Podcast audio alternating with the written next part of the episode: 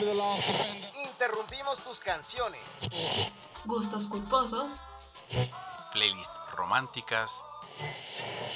Canciones y perreo. Interrumpimos los capítulos de tu serie favorita. Tus stories de amigos en la playa. Videos de bailecitos. Todo para reproducir desde el librero, el podcast de librerías Gandhi. No se te ocurra reproducir otro podcast. Sigue leyendo, sigue escuchando.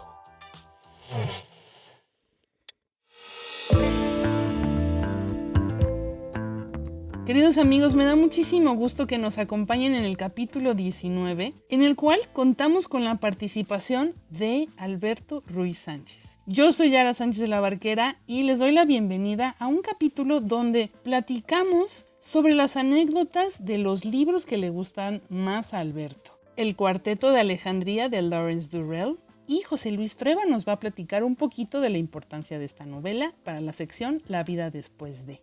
En Date Cuentos vamos a escuchar la narración del cuento de Anaís Nin, La mujer del velo, comentado por Julio Trujillo. Y estrenamos la sección Música Les, donde viajaremos por las letras de la música inspirada en libros, escritores o lugares que la literatura ha dado a conocer. Esperamos que les guste. Y cerramos con las novedades del mundo de la cultura y nuestras recomendaciones donde Citlali Figueroa nos acompañará. ¿Listos? Comenzamos. Imágenes. Figuras retóricas. Sonidos. Compases. Temas recurrentes. ¿Cuál es la idea preponderante en la mente de Alberto Ruiz Sánchez? ¿Cuál es su leitmotiv?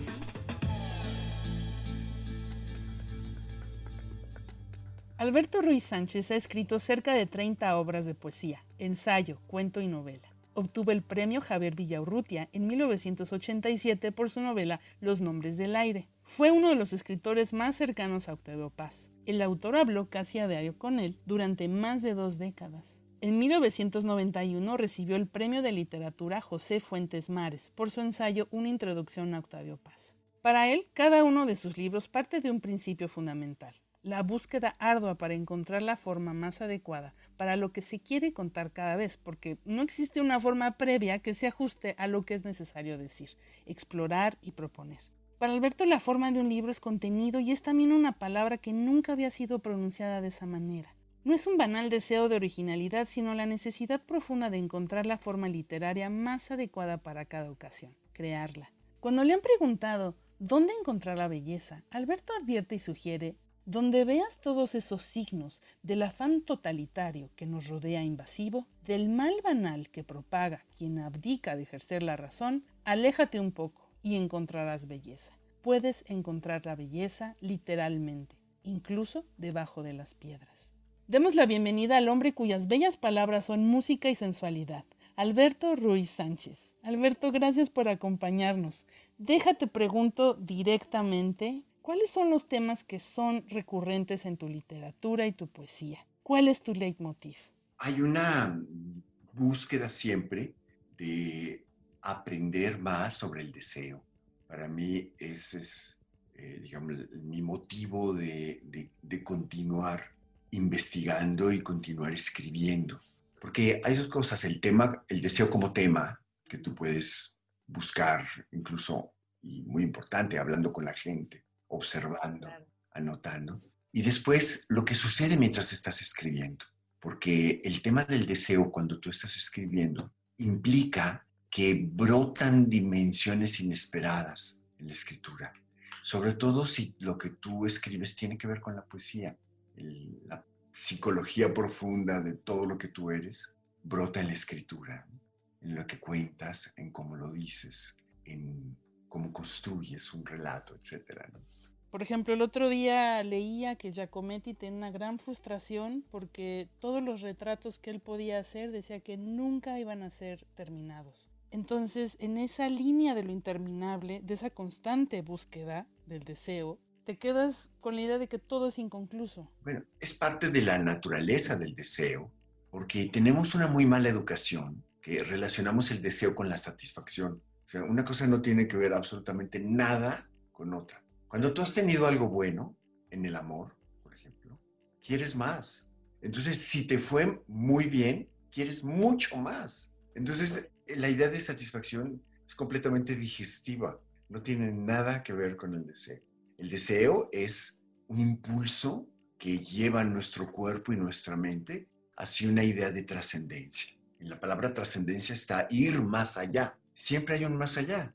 Entonces siempre hay una motivación profunda para contar historias y para conocer. Yo entiendo el amor no como una conquista y un consumo de algo, o una consumación del amor, como dicen, sino como algo que tiene que ver más con el conocimiento. Nunca acabas de conocer. Y pasa en todo, no solamente en las personas y en el amor, pasa hasta en todos los lugares. Cuando tú dices, yo ya conocí tal ciudad, quiere decir que ya pasaste por ahí, pero conocer, conocer, nunca acabas y además, como las personas, cada día son diferentes, ¿no? Yo creo que también lo que dices es que claro que tenemos una mala educación. Es una falacia posmoderna el obtener algo, te satisfaces, lo consumes entre comillas, ¿y qué sigue? Por eso la constante frustración. Más que posmoderno, yo, yo creo que viene de todo el siglo XX. Desde antes, por supuesto, pero en todo el siglo XX, la gente estuvo creyendo que puede realizar utopías y que la sociedad va a cambiar y que tal, si tal líder que es un rebelde llega al poder, ya todo va a ser muy bien. Son mentiras, por supuesto. Son autoengaños y lo único que haces es construir un tirano que hay que tirar, ¿no? Oye, Alberto, ¿y en tu escritura nunca has encontrado autoengaños? Por supuesto, siempre, ¿no? O sea, no, el tema no es engañarte, no, siempre hay un, un autoengaño en el sentido de que si tú crees fervientemente en algo, tienes que conservar la conciencia de que no siempre tienes razón. Y tener razón no es eh, lo más verdadero y la validez de la autenticidad no tiene que ver con conquistar, poseer, tener razón. Tiene que ver con que tú sinceramente te mueves hacia lo que necesitas conocer y hacia quienes necesitas conocer y con, con quien quieres construir algo, ¿no? Como siempre, muy interesante, Alberto. Gracias. Mr. Darcy. Oh, Lizzie Bennett. Mr. Darcy. Oh, Lizzie Bennett. Mr. Darcy. ¡Lizzie Bennett! 50 años con novelas en horario estelar. Librerías Gandhi, desde 1971 hasta donde nos dé la imaginación. Amiga, si ya te diste cuenta, ahora toca darte a Virginia Woolf, a Monterroso, a José Agustín, a Clarice Lispector. Amiga, amigo, date cuentos.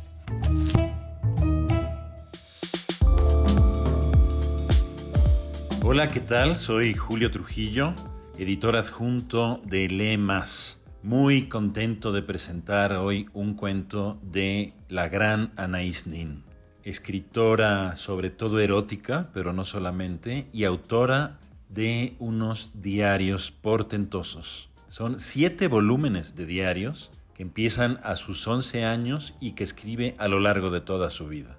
Vamos a escuchar un relato llamado La Dama del Velo, que no solo es un relato de misterio, sino evidentemente, y como esperamos de ella, es un relato de una tensión sexual y erótica fascinante que solo al final se resuelve con un giro de tuerca de verdad sorprendente. Con este cuento, Anaïs Nin demuestra lo buena escritora que era, lo bien que describía atmósferas, tensiones eróticas y sexuales, y también lo bien que resolvía sus tramas. Disfrútenlo mucho, los dejo con Anaïs Nin. Cierta vez, George fue a un bar sueco que le agradaba y se sentó en una mesa, dispuesto a pasar la velada de ocio. En la mesa inmediata descubrió a una pareja muy elegante y distinguida. El hombre, vestido con exquisita corrección, y la mujer toda de negro, con un velo que cubría su espléndido rostro y sus alhajas de colores brillantes. Ambos le sonrieron, apenas se hablaban, como si se conocieran tanto que no tuvieran necesidad de palabras. Los tres contemplaban la actividad del bar, parejas bebiendo juntas, una mujer bebiendo sola, un hombre en busca de aventuras. y los tres parecían estar pensando en lo mismo. Al cabo de un rato, el hombre atildado inició una conversación con George, que no desperdició la oportunidad de poder observar a la mujer a sus anchas. La encontró aún más bella de lo que le había parecido, pero en el momento en que esperaba que ella se sumara a la conversación, dijo a su compañero unas pocas palabras, que George no pudo captar. Sonrió y se marchó. George se quedó alicaído. Se había esfumado el placer de aquella noche. Por añadidura, solo tenía unos pocos dólares y no podía invitar al hombre a beber con él para descubrir, quizá, algo más acerca de la mujer. Para su sorpresa, fue el hombre quien se volvió hacia él y le dijo, ¿Le importaría tomarse una copa conmigo? George aceptó. Su conversación pasó de sus experiencias en materia de hoteles en el sur de Francia al reconocimiento por parte de George de que andaba muy mal de fondos. La respuesta del hombre dio a entender que resultaba sumamente fácil conseguir dinero.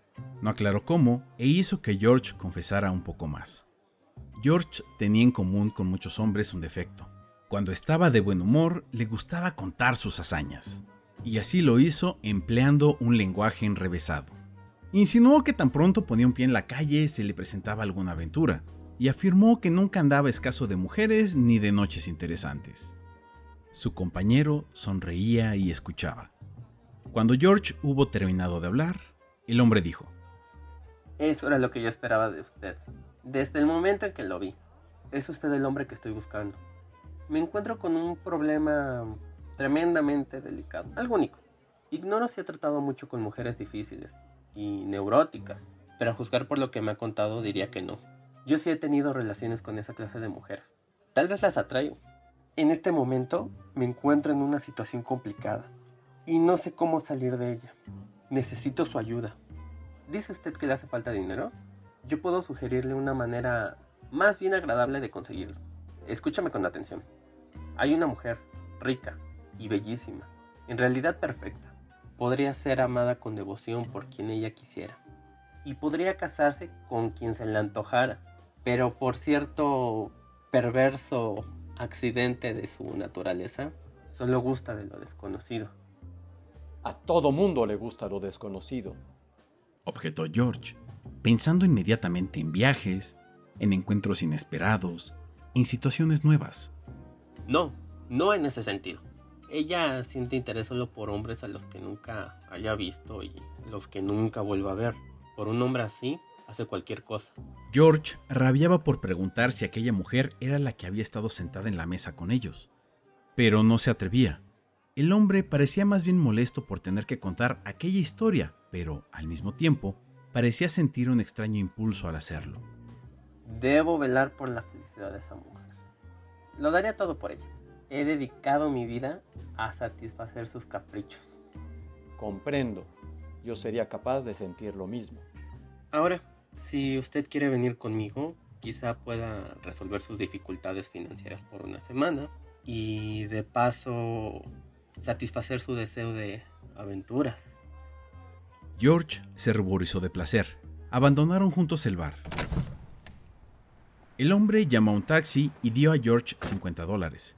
Dijo que tenía que vendarle los ojos para que no viera la casa ni la calle a la que iban, puesto que nunca debía repetirse aquella experiencia. George se hallaba presa de la mayor curiosidad, con visiones obsesivas de la mujer que había conocido en el bar, evocando a cada momento su espléndida boca y sus ojos brillantes tras el velo. Lo que le había gustado en particular era el cabello. Le agradaba el cabello espeso que gravitaba sobre el rostro como una graciosa carga, olorosa y rica. Era una de sus pasiones. El trayecto no fue muy largo.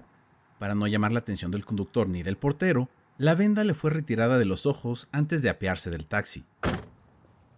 Pero el desconocido había previsto astutamente que el fulgor de las luces de la entrada cegaría a George por completo. No pudo ver nada, salvo luces brillantes y espejos. Fue conducido a uno de los interiores más suntuosos que había visto en su vida, todo blanco y con espejos. Se le condujo por una habitación tras otra, de tal modo que perdió por completo el sentido de la perspectiva. Por fin llegaron al último cuarto. George enmudeció por la sorpresa. Estaba en un dormitorio con una cama con dosel, puesta sobre un estrado. Había pieles por el suelo, vaporosas y blancas cortinas en las ventanas, y espejos, más espejos. Le satisfacía poder producir tantas repeticiones de sí mismo, infinitas reproducciones de un hombre apuesto a quien el misterio de la situación había conferido un fulgor de expectación y viveza que nunca había conocido. ¿Qué significaba aquello? No tuvo tiempo de preguntárselo. La mujer del bar entró en la habitación, y nada más aparecer, el hombre que había conducido a George a aquel lugar se desvaneció. Se había cambiado de vestido. Llevaba una llamativa túnica de raso que dejaba al descubierto sus hombros y quedaba sostenida por un volante fruncido. George experimentó el deseo de que, a un gesto suyo, el vestido cayera, se deslizara como una reluciente vaina y dejara aparecer su piel brillante, luminosa y tan suave al tacto como el raso. Tuvo que contenerse, aún no podía creer que aquella hermosa mujer estuviera ofreciéndose a él, un completo extraño. Llegó a sentirse tímido. ¿Qué esperaba de él? ¿Cuál era su propósito? ¿Acaso tenía un deseo insatisfecho? Disponía de una sola noche para ofrecerle todos sus dones de amante. Nunca volvería a verla. ¿Daría tal vez con el secreto de su naturaleza y la poseería en más de una ocasión?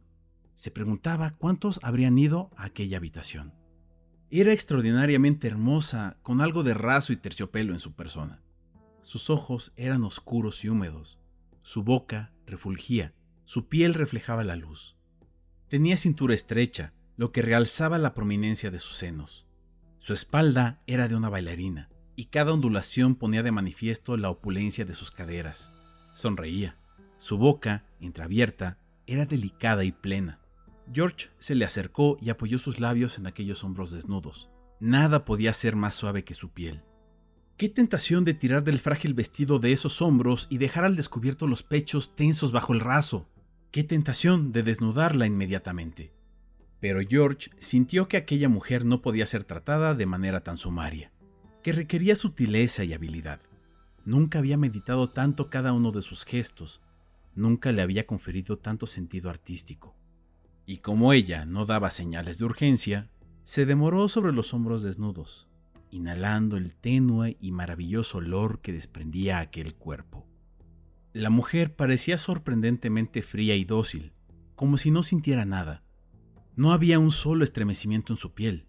Su boca se había abierto dispuesta a besar, pero no respondía. Permanecieron de pie junto a la cama, sin hablar. George recorrió con las manos las atinadas curvas de aquel cuerpo, como para familiarizarse con él. Ella se mantuvo inmóvil. La condujo a la cama. Ella se sentó. George le quitó las zapatillas y le sostuvo los pies entre sus manos. Él le besó sus pies, y sus manos se introdujeron bajo los pliegues del largo vestido y remontaron las suaves piernas hasta los muslos. Abandonó sus pies a las manos de George, que ahora los mantenía apretados contra su pecho, mientras sus manos acariciaban las piernas. Si la piel era fina en ellas, ¿Qué no sería cerca del sexo, donde siempre es más suave? Pero ella tenía los muslos apretados, y George no pudo continuar su exploración. Los besos de George revolvieron el cabello de la mujer. Su vestido había resbalado de los hombros y descubría en parte sus senos. Se lo acabó de bajar con la boca, revelando los pechos que esperaba, tentadores, turgentes y de la más fina piel, con pezones rosados como los de un adolescente. Las caricias le afectaban a él, pero no a ella. El dedo de George halló un sexo frío y suave, obediente, pero sin vibraciones. George empezó a creer que el misterio de aquella mujer radicaba en su incapacidad para ser excitada, pero no era posible. Su cuerpo prometía tanta sensualidad, la piel era tan sensible, tan plena su boca, era imposible que no pudiera gozar. Tenía que arrancarle el vestido del todo acostarse en la cama con ella y sentir su cuerpo entero contra el suyo. La levantó para que pudiera tenderse por completo en el lecho y no dejó de besar todos los rincones de su piel. Entonces sucedió algo extraño. Cuando se inclinó para regalar sus ojos con la belleza de aquel sexo y su color rosado, ella se estremeció. Y George casi gritó de alegría. Quítate la ropa, murmuró ella. Se desvistió. Desnudo sabía cuál era su poder. Se sentía mejor desnudo que vestido, pues había sido atleta, nadador, excursionista y escalador. Supo que podía gustarle. Ella le miró. ¿Se sentía complacida? Cuando se inclinó sobre ella, ¿se mostró más receptiva? No podía afirmarlo. Ahora la deseaba tanto que no podía aguardar más. Quería tocarla con el extremo de su sexo, pero ella lo detuvo. George fue presa del deseo de explorar y tocar todos los rincones de aquel cuerpo. Cuando la mordió, experimentando una sensación deliciosa, notó de nuevo que a ella le recorría un estremecimiento de placer. Era como si el gusto de la carne los volviera ambos hambrientos, y ahora sus bocas se mezclaban, buscándose las inquietas lenguas. La sangre de la mujer ardía. Por fin, la lentitud de George parecía haber conseguido algo. Sus ojos brillaban intensamente y su boca no podía abandonar el cuerpo de su compañero.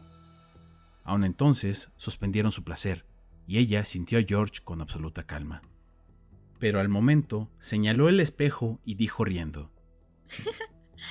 Mira, parece como si no estuviéramos haciendo el amor. Como si yo estuviera sentada en tus rodillas y tú, bribón, has estado todo el tiempo dentro de mí. E incluso te estremeces. Ah, no puedo soportar más esta ficción de que no tengo nada dentro. Me está ardiendo. ¡Muévete ya! ¡Muévete! Se arrojó sobre él, y de esta danza erótica obtuvo el placer que la hizo gritar. Al mismo tiempo, un relámpago de éxtasis estallaba en el cuerpo de George. Pese a la intensidad de su amor, cuando George se marchó, ella no le preguntó su nombre ni le pidió que volviera. Le dio un ligero beso en sus labios, casi doloridos, y le despidió. Durante meses, el recuerdo de aquella noche le obsesionó y no pudo repetir la experiencia con ninguna otra mujer. Un día se encontró con un amigo que acababa de cobrar unos artículos y lo invitó a beber. Contó a George la increíble historia de una escena de la que había sido testigo. Estaba gastándose pródigamente el dinero en un bar cuando un hombre muy distinguido se le acercó y le sugirió un agradable pasatiempo, observar una magnífica escena de amor. Y como el amigo de George era un boyur redomado, aceptó la sugerencia inmediatamente. Fue conducido a una misteriosa casa, a un apartamento suntuoso y recluido en una habitación oscura desde donde pudo contemplar cómo una ninfómana hacía el amor con un hombre especialmente dotado y potente. A George le dio un vuelco el corazón. El amigo describió a la mujer con la que George había hecho el amor, incluido el vestido de raso. Describió también la cama con dosel, los espejos, todo. El amigo de George había pagado 100 dólares por el espectáculo pero había valido la pena y había durado horas.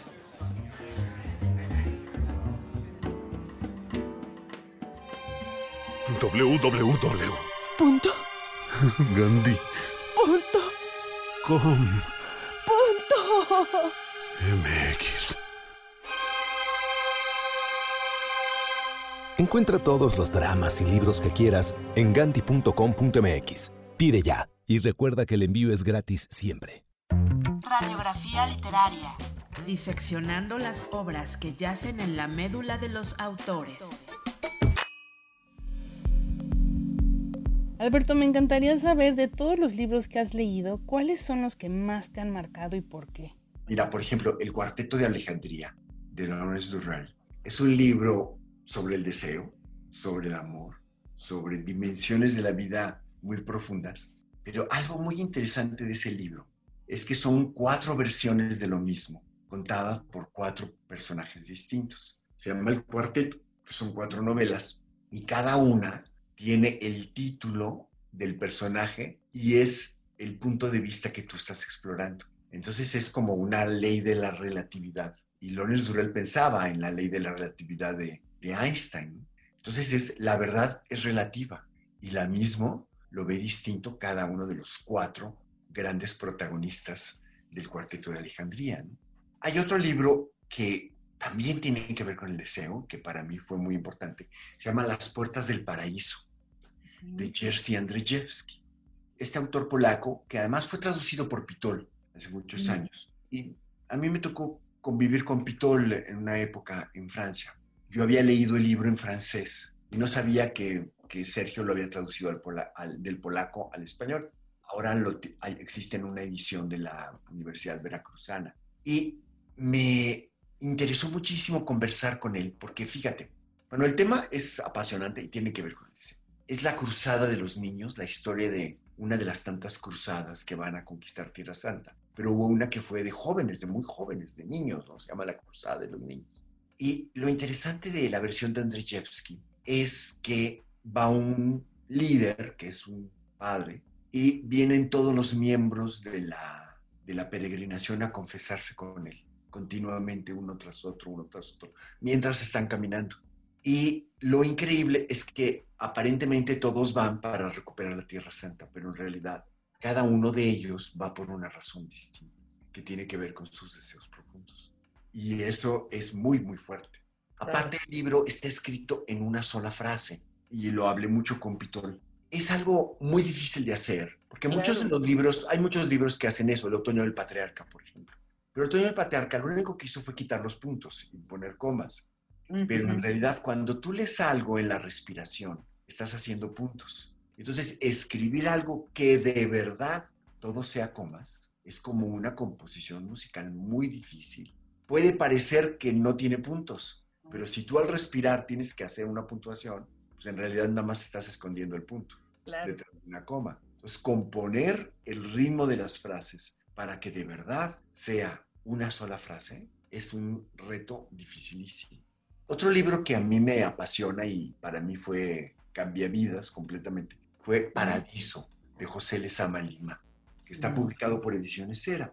Es un libro que tiene una escritura poética, pero al mismo tiempo tiene, es casi una canción todo, y un festival, es un carnaval de cosas que suceden. Y es la primera parte de la vida del, del narrador, que, que te cuenta todo lo que va sucediendo. Comienza con la mano de la nana que va entrando en la cuna y el niño tiene asma. Entonces entra la mano como algo que viene del más allá, a calmar al niño que se está asfixiando. Y ahí empieza toda la historia familiar y, bueno, pasan miles, miles y miles de cosas. Tiene un capítulo muy, muy erótico. Este, tiene, es fabuloso, es un libro maravilloso, Paradiso, de José Luis Lima. Y luego hay otro libro que, que siempre me marcó, y ahora lo, he estudiado mucho y es el Requiem de Ana Akhmatova. Y lo, lo, he estudiado porque tiene que ver con la novela que estoy escribiendo sobre la poeta Ana Akhmatova. Este libro, Requiem, es un poema escrito en los años 30, de los 30 hasta 40, por una mujer que fue excepcional. Ella ya era una poeta reconocida cuando comenzó la revolución y le fue de la patada la verdad fue tristísima su historia. Imagínate que, bueno, al primer marido que tuvo, que se llamaba Gumilyov, Nikolai Gumilyov, que era mucho más famoso que ella al principio, era tres años mayor que ella, pero Gumilyov era un personaje así muy, muy dinámico, pertenecía como Mandelstam al movimiento simbolista. Y después juntos, junto con Anna Akhmatova, fundaron el acme, acmeísmo, que quiere decir la mejor palabra o lo mejor de la palabra, el acme, como respuesta y como polémica con el simbolismo que era toda la estética de la generación anterior. Y pues imagínate que Nikolai Gumilyov decide el gobierno soviético sacrificarlo en uno de estos juicios colectivos, en los que todos los que eran acusados de conservadores los mataron de pronto, simplemente porque los, los consideraron traidores a la revolución y se los echaron, se echaron como a 70. Inventaron una, un complot y los mataron. Al segundo marido también fue perseguido, el tercero estuvo en los campos de concentración y también murió. Y al hijo lo metió a la cárcel y a campos de concentración muchísimos años, casi la mitad de su vida. Y le sucede una terrible desgracia a esta mujer, que Stalin se fija en ella, pero se fija con ella, tiene una fijación de deseo enfermizo con ella que se convierte en una envidia y en una posesión enfermiza. Tú imagínate que, bueno, mientras a otros los, los mandó matar, por ejemplo, a uno de sus mejores amigos, a Mandelstam, pues también lo mató, a muchos de sus maestros, fue rodeada de asesinato y de persecución. Pero Stalin decidió que a ella la iba a castigar peor que a todos, dejándola vivir, diciendo, de todo lo que estaba sucediendo.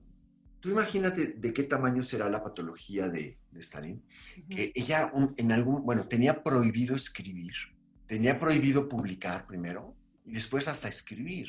Y la grababan, había un micrófono no escondido, exhibido, donde ella sabía que le estaban oyendo todo lo que decía. Porque, pues como tenía mayoría en todo, Stalin se daba el derecho de, de todo, ¿no? Tú imagínate que ella escribe un poema donde habla de cómo el árbol que se veía desde su ventana, porque enfrente de su ventana había una especie como de parque, era en realidad el patio trasero de un palacio muy grande y había una especie de parque, o sea, no era un jardín inmenso, pero un jardín grande. O sea, veías casi del otro lado los edificios, pero pues ha de haber tenido unos 500 metros de, del árbol. Entonces ella hace el poema sobre cómo el árbol que ve desde su ventana le da libertad y le da vitalidad, ¿no? ¿Y qué crees que hizo Stalin? Le cortó el árbol. Si fuera humano, hubiera hecho eso. Pero la perversión de Stalin lo llevó a, en vez de cortar el árbol, mandar a hacer, poner una estatua de él, de Stalin, entre ella y el árbol. Entonces, ves, esto es de una intensidad y de una patología tremenda. Mi novela lo cuenta la mujer que pusieron a vigilar a Nagmatova. Y el gran misterio es cómo hacía ella para escribir, de todas maneras, si a toda la gente que salía la esculcaban y sacar los poemas, porque a toda la gente que la esculcaban, grababan, no le dejaban meter papel, o sea, todo era así como muy, muy, muy controlado, ¿no? Pues cómo le hizo para escribir. Y lo que ella coló hacia afuera es un poema que se tardó pues casi una década escribiendo, que se llama Requiem. Y el poema, ella lo comienza mientras está haciendo cola afuera de la prisión, donde tienen a su hijo, como todas las otras mujeres que tienen a esposos y a hijos. Y una mujer le cuenta, oiga, usted puede contar esto que estamos viviendo. Y ella dice, sí puedo. Nosotros ahora que leemos eso, pensamos que es como un reto personal. ¿Sería usted capaz de contar eso? En realidad, le está diciendo si puede hacerlo físicamente, porque no los dejan, porque Sí. no hay libertad, ni de acción siquiera, ¿no?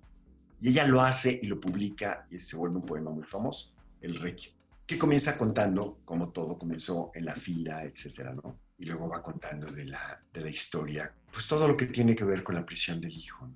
Y lo increíble, que es, la parte, es una parte bastante conocida, pero es muy impresionante, que venían personas a, a visitarla, sobre todo una amiga que le ayudaba además a ordenar cosas, Lidia Chukovskaya, y mientras estaban hablando de cualquier cosa que oían y grababan por la bocina, Ana Akhmatova escribía unas líneas del poema en un papelito, que a veces era el envoltorio de una cajetilla o la piel de un cigarro.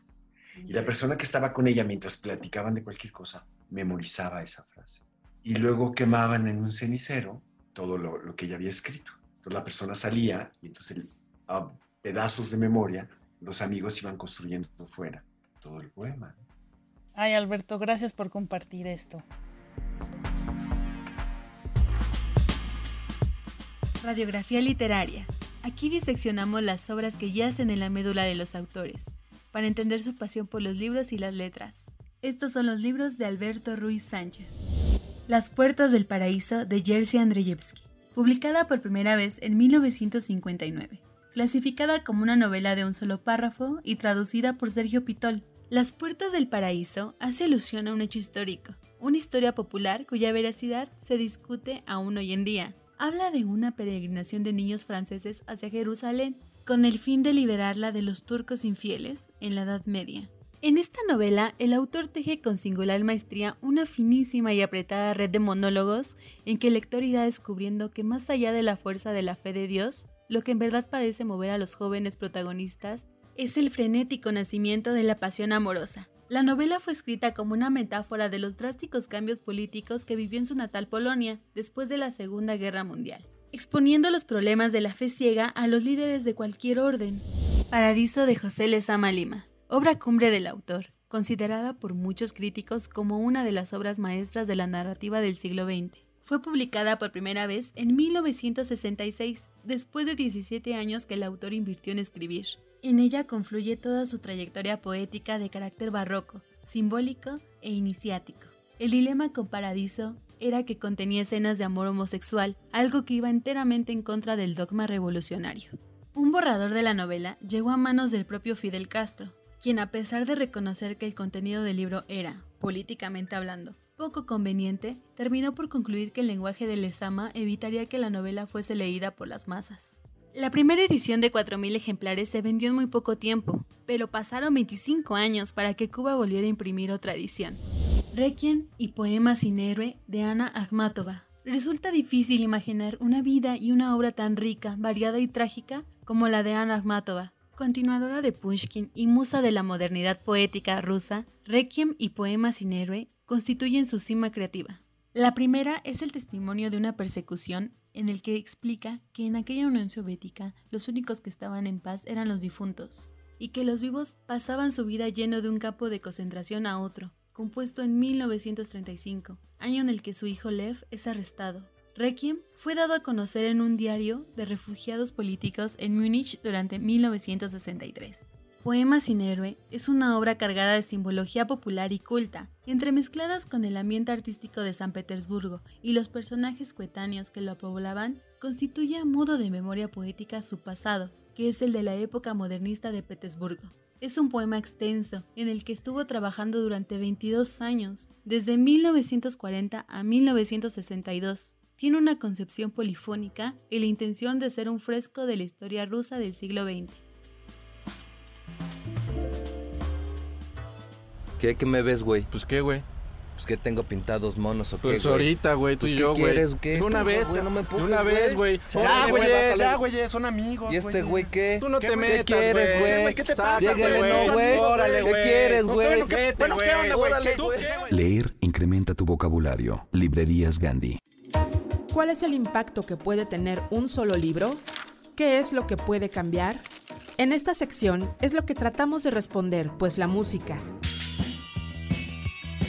el cine, First rule of Fight Club is you do not talk about Fight Club. movimientos sociales, La marcha del millón de máscaras que se hizo en varias ciudades del mundo fue organizada por este grupo internacional de activistas anónimos. En ocasiones las letras son tan poderosas que el libro no las puede contener. Algunas obras llegan a tener tanta potencia en nuestras vidas que las cambian. En esta sección escucharemos cómo a partir de ciertos libros la vida de las personas y el mundo cambió para siempre. Escucharás cómo cambió la vida a partir de los libros. Esto es La vida después de...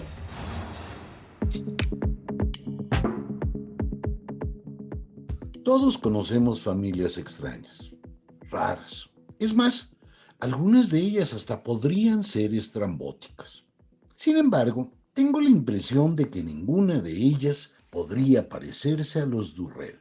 ¿Por qué digo esto? Mire, imagínense que son tan raros que aguantaron tres tomos de uno de sus integrantes.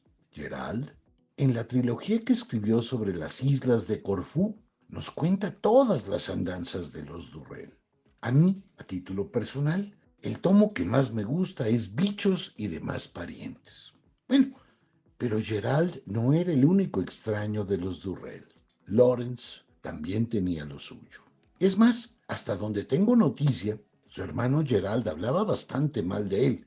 Decía que era un cretino, que se creía mucho y que estaba escribiendo algunos libros raros. No lo sé a ciencia cierta, pero todo indica que se refería al Cuarteto de Alejandría, la obra más importante que escribió Lawrence Durrell y que se publicó a finales de los 50 y terminó de ser editada a principios de los 60. Vamos, tanto pegó el Cuarteto de Alejandría que muchas veces se especuló que le darían el premio Nobel. ¿De qué va esta obra? Vamos, tres de sus tomos nos cuentan las historias de Egipto, de Alejandría, antes y durante la Segunda Guerra Mundial. Pareciera que los tres cuentan exactamente lo mismo. Vamos, apenas hay pequeñas diferencias. Lo interesante no es que se repita una historia, sino que cada uno de sus narradores puede contarnos la misma anécdota desde una perspectiva absolutamente distinta. No solo eso, solo hasta que aparece el último tomo de la tetralogía, Clea, que se publicó en 1960, la historia avanza y logra un desenlace. ¿Qué hacer con una novela tan extraña? Cuentan, esto no lo sé muy bien, pero es un chisme que corre, que Cukor, cuando intentó llevar al cine el primer libro de la tetralogía de Lawrence, no lo logró bien. La complejidad del lenguaje de Durrell era demasiado para el director. El resultado fue un melodrama sin chiste. En este caso, como en muchos otros, la literatura derrotó al cine. Así pues, entrémosle al Cuarteto de Alejandría de Lawrence Durrell y asomémonos a él, con ganas de mirar una obra que se repite sin ser la misma. Un abrazote. Por cierto, se me olvidó decirles, soy José Luis Trueba y ya saben, aquí estamos puestos para conversar de libros.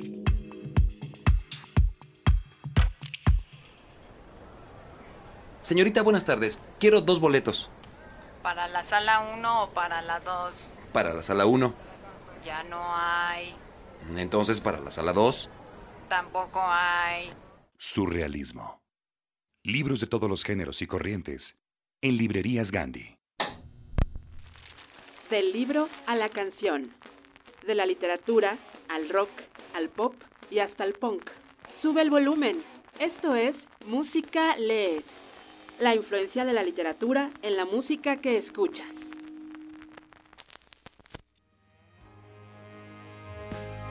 Drinking tea with the taste of the Thames. Sullenly on a chair on the pavement. Here you'll find my thoughts and I. Este verso corresponde a la canción Come Back to Camden, del cantante británico Stephen Patrick Morrissey, mejor conocido como Moss, el divo de Manchester, el vocalista de la legendaria banda The Smiths. Si bien es cierto que las opiniones de Morrissey siempre han sido polémicas y controversiales, no podemos negar que es uno de los letristas más importantes de Reino Unido y del mundo. Además, su amor por la literatura se observa en muchas de sus canciones, y esta no es la excepción. En Come Back to Camden nos habla del lugar donde los poetas franceses Paul Verlaine y Arthur Rimbaud vivieron su pasional y trágica historia de amor.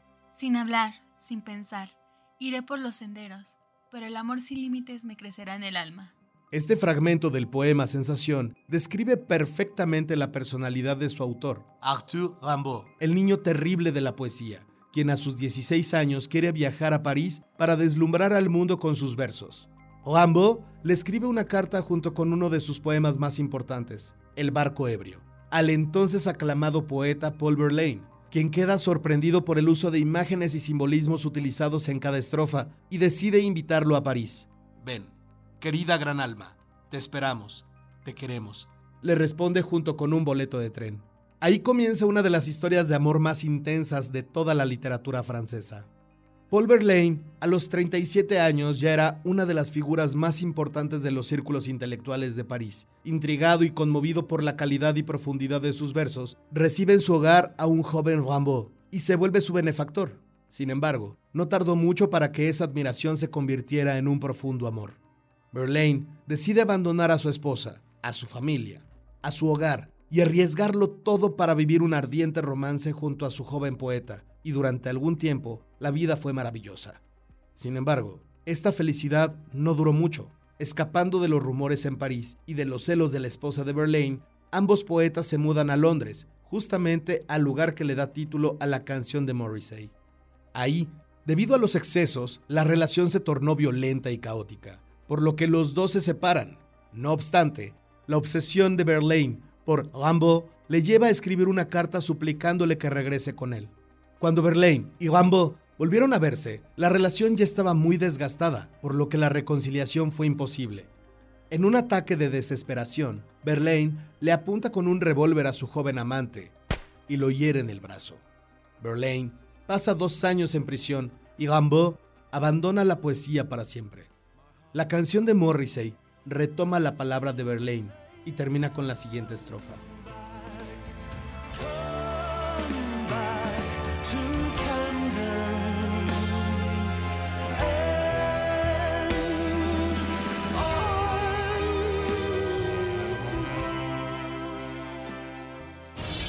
W, W, W. Punto.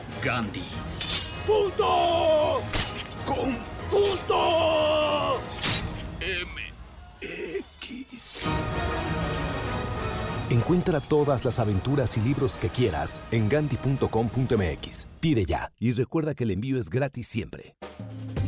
El sano cotorreo es esa costumbre que tienen las personas de hablar entre ellas, cual si fueran aves coloridas, divertidas y sobre todo cotorras. ¿Qué tiene que ver un cotorro con nuestros invitados? Especialmente que nuestros invitados son bien cotorros. Les gusta el jijiji y el jajaja, los libros y echarse una buena platicada. Esto es Echando Coto.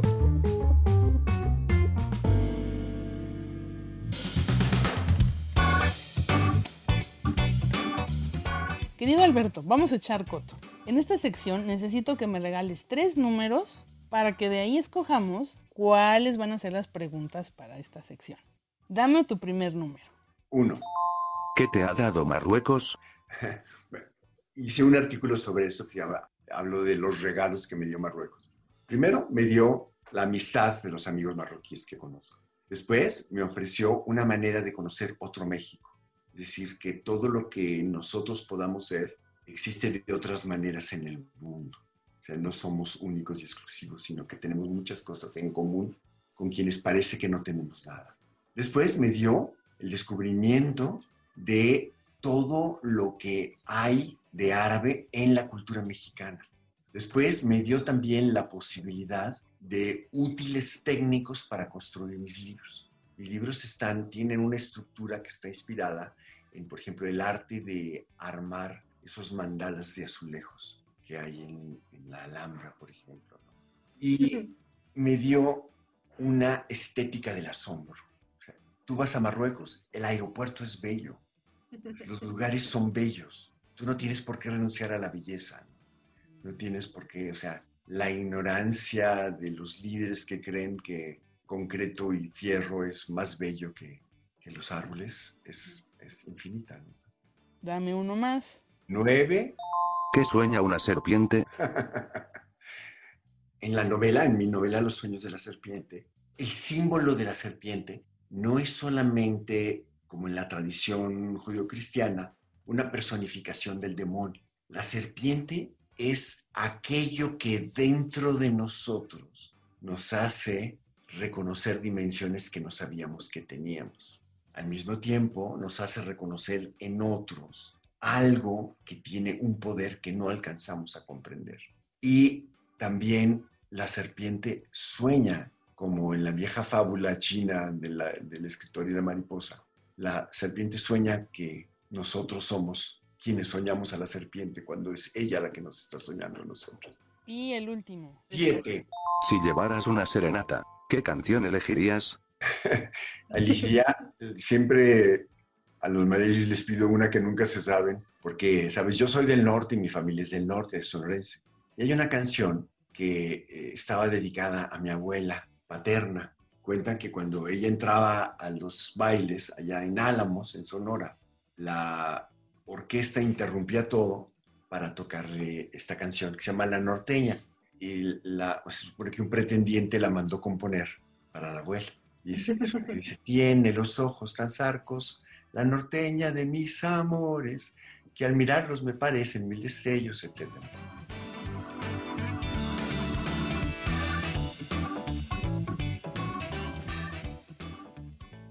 Estas son las mañanitas que cantaba. Elena Garro, Alejandra Pizarnik, Gabriel García Márquez, Juan Rulfo, Virginia Woolf, Mary Shelley, Franz Kafka, Julio Cortázar, Jane Austen, Charles Dickens, Alan Poe, Hemingway, Librerías Gandhi, Plath, desde 1971 hasta donde nos dé la imaginación. En esta sección hablaremos sobre las noticias más importantes en el mundo cultural. Comentaremos sobre las novedades editoriales y tendremos entrevistas con actores y personajes de la cultura mexicana e internacional. Esto es Cultura Lees, la sección informativa de Desde el Librero. Esto es lo más relevante del mundo de la cultura. Esto es Cultura Lees. El jurado del 17 Premio Tusquets Editores de Novela 2021, presidido por Almudena Grandes e integrado por Antonio Orejudo, Eva Coscuyuela, Bárbara Blasco, ganadora en su anterior convocatoria, y en representación del editorial Juan Cerezo, ha acordado por unanimidad otorgar el premio a la obra Leña Menuda, de Marta Barrio. Un relato sobrecogedor y sorprendentemente maduro sobre la experiencia dramática de una joven y su maternidad inesperadamente frustrada. Una narración que mantiene en todo momento un difícil equilibrio entre el dolor y la fortaleza de no dejarse arrastrar por una pérdida prematura. La confirmación de una nueva voz con todo un futuro por delante. En palabras de Antonio Orejudo sobre la novela, una pesadilla sobrecogedora y traumática, narrada con serenidad, humor y dulzura.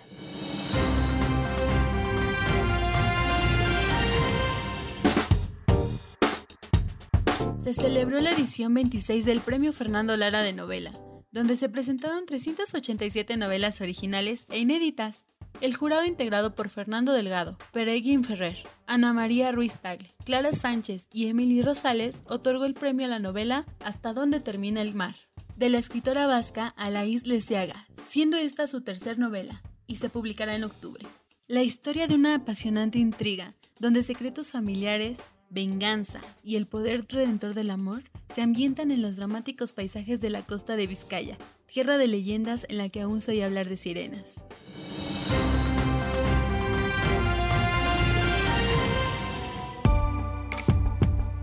En Canadá queman libros infantiles por racistas.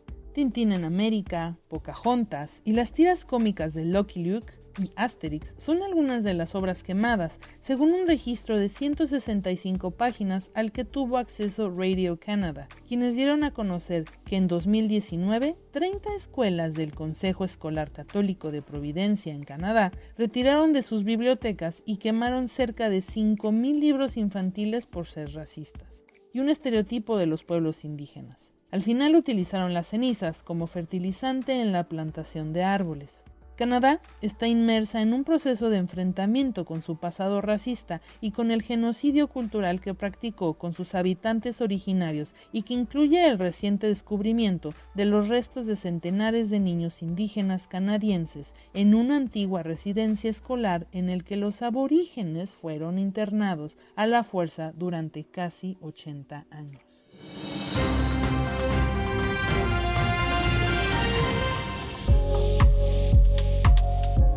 Subasta de la Niña con Globo. La Niña con Globo es una obra inédita firmada por Banksy, donde Globo cambia de color rojo a un amarillo pálido. Ahora es subastada por la casa de subastas Christie's, con un precio estimado entre los 800 mil y 1.2 millones de libras.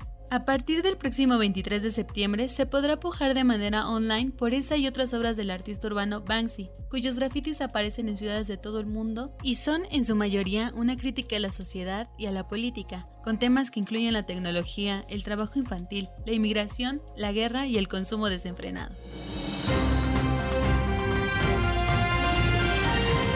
Estas son algunas de las recomendaciones que pueden encontrar en nuestras mesas de novedades editoriales y en gandhi.com.mx. La llama inmortal de Stephen Crane por Paul Oster, publicado por Seis Barral. Se trata de la biografía del escritor, periodista y poeta estadounidense Stephen Crane, fallecido a los 29 años, pero en los cuales publicó obras clave como El rojo emblema del valor en 1896 y Willamville Stories en 1900. Un libro que indaga en la biografía de un joven que dejó huella a pesar de su corta vida, que, aunque fuera real, parece un personaje ficticio.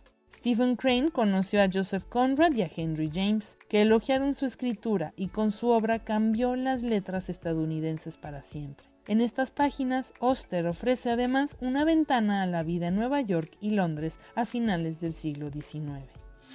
Sombras nada más, HarperCollins México, por César Silva Márquez. El mundo es una locura y yo imaginando películas incendiarias. Así comienza la historia que se desarrolla en la icónica ciudad Juárez. Entre persecuciones, mafiosos, policías y periodistas, donde el centro de todo es la obsesión de Luis Kuriaki por resolver el asesinato de su novia. César Silva logra una novela negra, un luminoso retrato narrativo sobre la decadencia y la esperanza en toda la extensión de la palabra, en medio de la catástrofe, donde se asoma la posibilidad de redención y belleza. 1519 Los europeos en Mesoamérica, editado por Ana Carolina Ibarra y Pedro Marañón Hernández y pertenece a la colección México 500 libros de la UNAM, Dirección General de Publicaciones y Fomento Editorial. Los años de 1519 a 1521 marcaron el inicio de un periodo de violencia de proporciones incalculables y constituyen al mismo tiempo el punto de partida al alumbramiento de unas sociedades nuevas cuya complejidad se revela a los ojos de los 10 reconocidos autores que participan en este libro. William Oliver, Federico Navarrete, Eduardo Matos Moctezuma, Oscar Macín, Rodrigo Martínez Barax, Gisela von Wobeser, Pilar Martínez López Cano, Antonio Rubial, Berenice Alcántara y Pablo Escalante, quienes nos ofrecen una mirada diversa y renovada con un sincero afán de conocimiento y han permitido superar antiguos estereotipos. Con un amplio conocimiento histórico de la época, con el auxilio de la lingüística, la demografía, la arqueología y la historia del arte, acercan al lector a un acontecimiento que solo se entiende al adentrarse en las antiguas civilizaciones mesoamericanas, en los procesos europeos de larga duración y en el impacto y resultado que tuvo el encuentro. A Fuego Lento de Paula Hawkins, editorial Planeta de Libros. La expresión inglesa slow fire, fuego lento, se refiere al proceso por el cual el papel de los libros se vuelve quebradizo con el tiempo a causa de la acidificación. El ácido procede del mismo papel que contiene las semillas de su propia destrucción en las fibras que lo forman. Así sucede con los personajes. Algo en su interior los consume, ya sea la necesidad de venganza o de amor, y arde por años en sus entrañas. Con la misma intensidad con la que ha cautivado a 27 millones de lectores en todo el mundo, la autora de La chica del tren, Paula Hawkins, nos ofrece un brillante thriller sobre las heridas que provocan los secretos que ocultamos.